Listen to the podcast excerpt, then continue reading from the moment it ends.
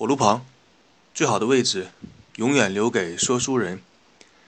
大家好，我是与大家分享故事的游戏的影子。今天和大家分享一些故事。那么在今天的正餐端上来之前呢，先给大家来一盘饭前的甜点。话说，联合国要对世界各国的儿童进行一个抽样的调查，看看各国的儿童都有什么样的区别。于是呢，他们的工作人员设置了一个通用的题目，看看各国的儿童针对这一个题目都有什么样的回答。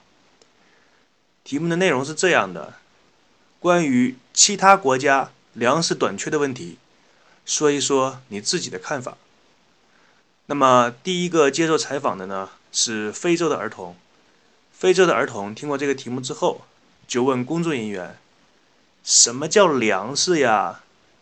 于是工作人员就在记录本上写道：“非洲的儿童经常处于饥饿之中。”第二个接受采访的呢是欧洲的儿童，欧洲的儿童在听过这个题目之后，就问工作人员说：“什么叫短缺呀？”于是工作人员就在记录本上写道：“欧洲的儿童生活过得非常富裕，他们几乎什么都不缺。”第三个接受采访的是美国的儿童。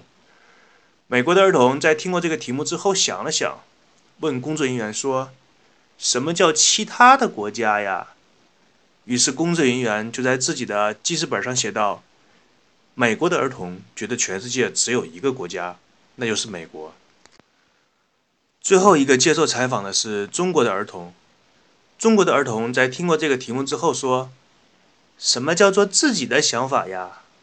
于是工作人员就在记事本上写道：“中国的儿童没有想法。”我们现在主流媒体经常批评说什么中国人没有自己的独立思考能力呀，没有什么自主创新、合作精神缺少等等等等，不懂得分享啊，好像说的挺有道理的。但是我个人呢是非常讨厌这种说法的。在报道一件事情的时候，你只去报道那件事情的树枝末叶，而从来不去报道那件事情的根源。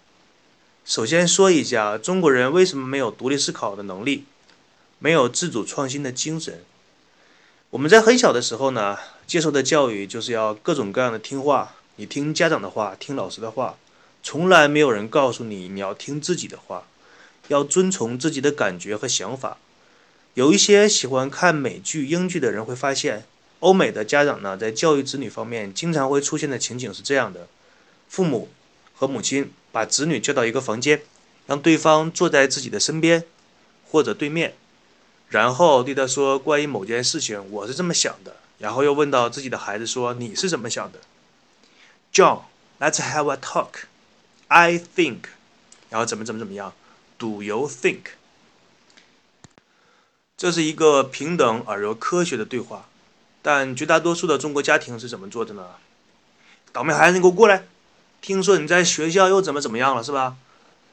啊，你听好了，然后就开始说起自己的长篇大论，期间几乎不允许孩子有任何的怀疑、辩驳和表达自己观点的机会。这时呢，作为家长，向自己的子女传达一个这样的信息，就是说你的想法不重要，你甚至不需要有想法。老子替你想了，作为家长替你思考了，你只是按照我们的想法去做就可以了。你不需要知道什么是正确，什么是错误，什么是适合你的。我们告诉你的就是适合你的，你自己的想法是不适合你的。作为子女一方呢，稍微有一点反驳、疑问和想尝试表达一些自己的想法的时候呢，就会遭到家长无情的打骂，而且通常会伴随着“你这个死孩子不听话，你看我不打死你”。然后，作为学校呢，更是奇葩。在我国的教育呢，有一个流行的名词叫做“标准答案”。答案本身已经是很具有权威性、不可质疑的感觉了。结果，这些人呢，还创造一个词汇叫做“标准答案”，好像其他的答案和标准答案一比都不值一提。提到这个标准答案呢，其实平心而论，如果说你像什么数学呀，预算出的结果呀，什么地理、历史是哪年发生的年份呢？你有一个标准答案，我也可以接受。但是你说你像语文、政治和一些没有固定解法的东西，你都弄出个标准答案，你这不是搞笑吗？随便举一个现实学校的例子，比如说鲁迅，他的文章当中，其中比如说第三只眼端第二句是什么意思？然后作者在说这句话的时候心里是怎么想的？他这句话有什么含义？鲁迅的文章一生当中写了几十万条句子，如果说他每一条句子都有这么深的含义的话，那鲁迅早就英年早逝的累死了。相信鲁迅本人呢，在说这个句子的时候，自己都没有想到，随便写出来的一个句子就有这么深的含义。鲁迅自己都不清楚，结果教育部知道，还弄出了一个标准答案，然后全国的中小学生都要背，这个实在是太幽默了，比什么综艺节目要搞笑的多。还有像中小学当中，答案最为自由的作文题目，这已经是在中小学阶段为数不多可以让学生有自己思考和发挥空间的地方。结果虽然不能限制学生具体写什么。但是可以限制学生按照什么格式去写。我们实话实说，能够想到这一点的人真的是人才。所谓的什么中考、高考作文必须按照总分总的格式去写，什么开篇你要点题呀，中间你要铺开呀，然后结尾的时候要首尾呼应一下呀。像这种遵照总分总的格式的，在我上学的时候都已经被反复说过多少次了。现在的中考、高考作文还是这个样子，有没有一点进步啊？那要说你能不能我不按照这个写呢？你要不按照这个写，就很难拿到高分。作为一个学生，辛辛苦苦的读了九年的书，那么到考试的时候，有多少人敢不照这个格式的规范去写呢？以前上中学的时候，物理老师随便的一首打油诗，一语道破天机。他说。九年寒窗苦，初三最最苦。早知考不上，何必来读书？我上学的那个年代呢，是所有人都希望自己的孩子考上大学，好像只有自己的孩子考上大学，什么金钱、美女、房子、车子、票子都有了一样，莫名其妙嘛。后来随着我阅历的成长和对这个世界认识的加深，了解到这个世界上有一种东西叫做恐怖主义。那么由于西方资本主义的文化输出的影响呢？导致很多国人一听到恐怖主义这个词，马上就想起了胡子留得很长，把自己的头部和面部包裹的只露出一双眼睛，手里拎着黑色不透明的包裹到处去乱丢，丢完之后还会从包裹里发出类似于像闹钟滴答滴答滴答走动的声音。尤其是恐怖主义的代言人本拉登，本大胆儿。也许有的听众会好奇，本拉登为什么会叫本大胆儿呢？你仔细想一想。像美国那么巨牛无比的国家，你说全世界谁不给他点面子？人家登哥就不给美国面子，一个电话打过去，派自己的两个小弟抢着辆飞机就把美国大楼给怼了。这种气魄，除了本大胆这个外号，感觉其他的外号都配不上他的风范。好吧，那么关于这种传统意义上的恐怖主义呢，不是我今天要与大家讨论的。而是我要讲的主要内容是在另外一个含义上的恐怖主义。那么不是主要讲的，居然跟大家讲了这么多，这果然不是一个正常的节目呀。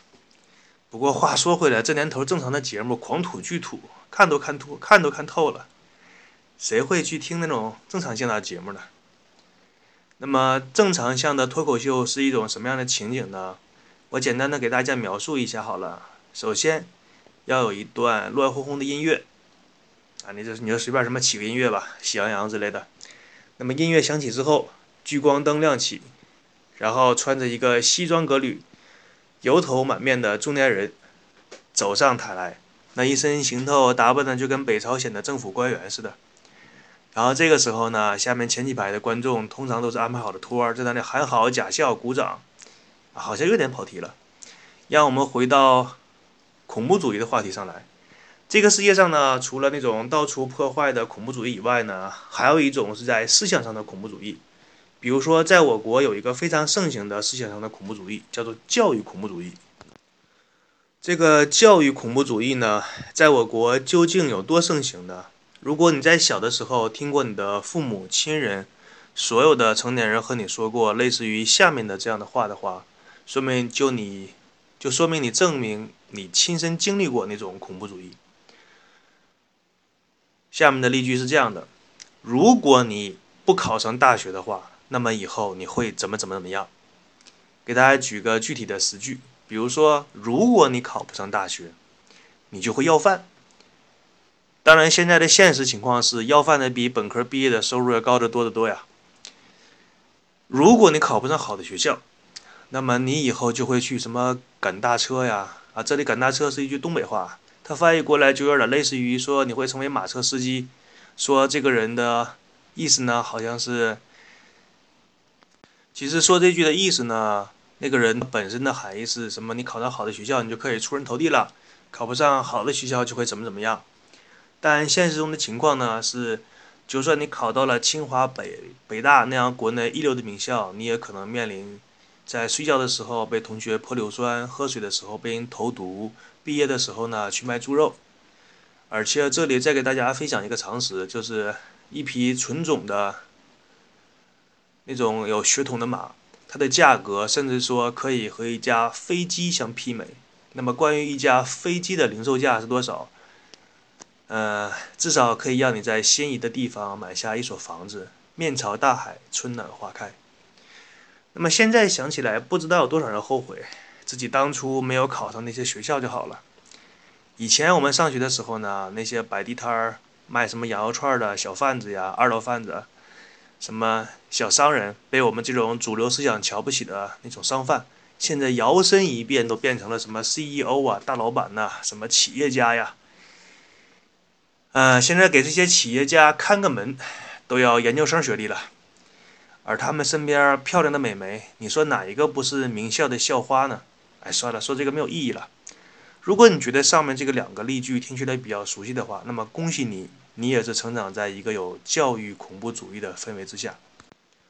那么问题来了，当我们还是小孩子，对这个世界的认知度不高的时候，那些所谓的过来人、成年人为什么会对我们说这样的话，并且长年累月的说、乐此不疲的说呢？有一位子女教育方面的心理学家。曾经做过相关的研究，这位学者曾经做过很形象的比喻，他将人类比喻成几种不同的鸟。第一种鸟呢是天才型的，它可以抓住时机，掌握方法，让自己飞得更高，飞得更远。我要飞得更高，啊，好吧，这个跟汪峰没什么关系。那么第二种鸟呢，就是传说中的笨鸟，它知道自己笨。但是呢，它通常呢会起个大早，早早的起来去飞。所以，但是无论这种鸟怎么努力呢，通常它不会飞得太高太远，但是它也能小富即安吧。这让我想起了那种早起的鸟子，鸟早起的鸟儿有虫吃，早起的虫子被鸟吃。好吧，这是一个比较反讽的说法。那么关于第三种鸟呢，它是比较安贫乐道的。它虽然自己有翅膀，但是它觉得飞起来太累，人生何必太匆匆呢？于是它虽然有翅膀，却选择不去飞翔，它就趴在窝里，看着别的鸟在那拼命的去飞。反正人生几十年，弹指一挥间，自己活得开心就好，也是非常的满足于现状。那么第四种鸟呢，是最可恨的，它。同时，也是在我国人群当中分布最多的这种鸟是一种什么样的思想状态呢？它自己不飞，它在那下个蛋，然后让自己的蛋长大了之后使劲飞，去超越前面那三种鸟。这就是所谓的什么望子成龙啊，望女成凤啊。他就不反过来想一想，这些子女难道就不是？恨爹不双江，恨爸不成钢吗？唉，其实这种家长也一辈子成不了四大名爹那种境界。我们所经历过的教育恐怖主义呢，通常都是由第四种鸟给我们带来的。这也就解释了为什么说我们的生活当中会有教育恐怖主义。那么好，由于时间的关系呢，今天的节目就与大家分享到这里。我是与大家分享故事的游戏的影子。我们下一期节目再见。如果大家还算喜欢我的节目的话，欢迎大家来订阅我的节目，点击我名字右边那个红色的加的按钮，点一下不会怀孕哦。谢谢收听，祝你大家有一个好心情。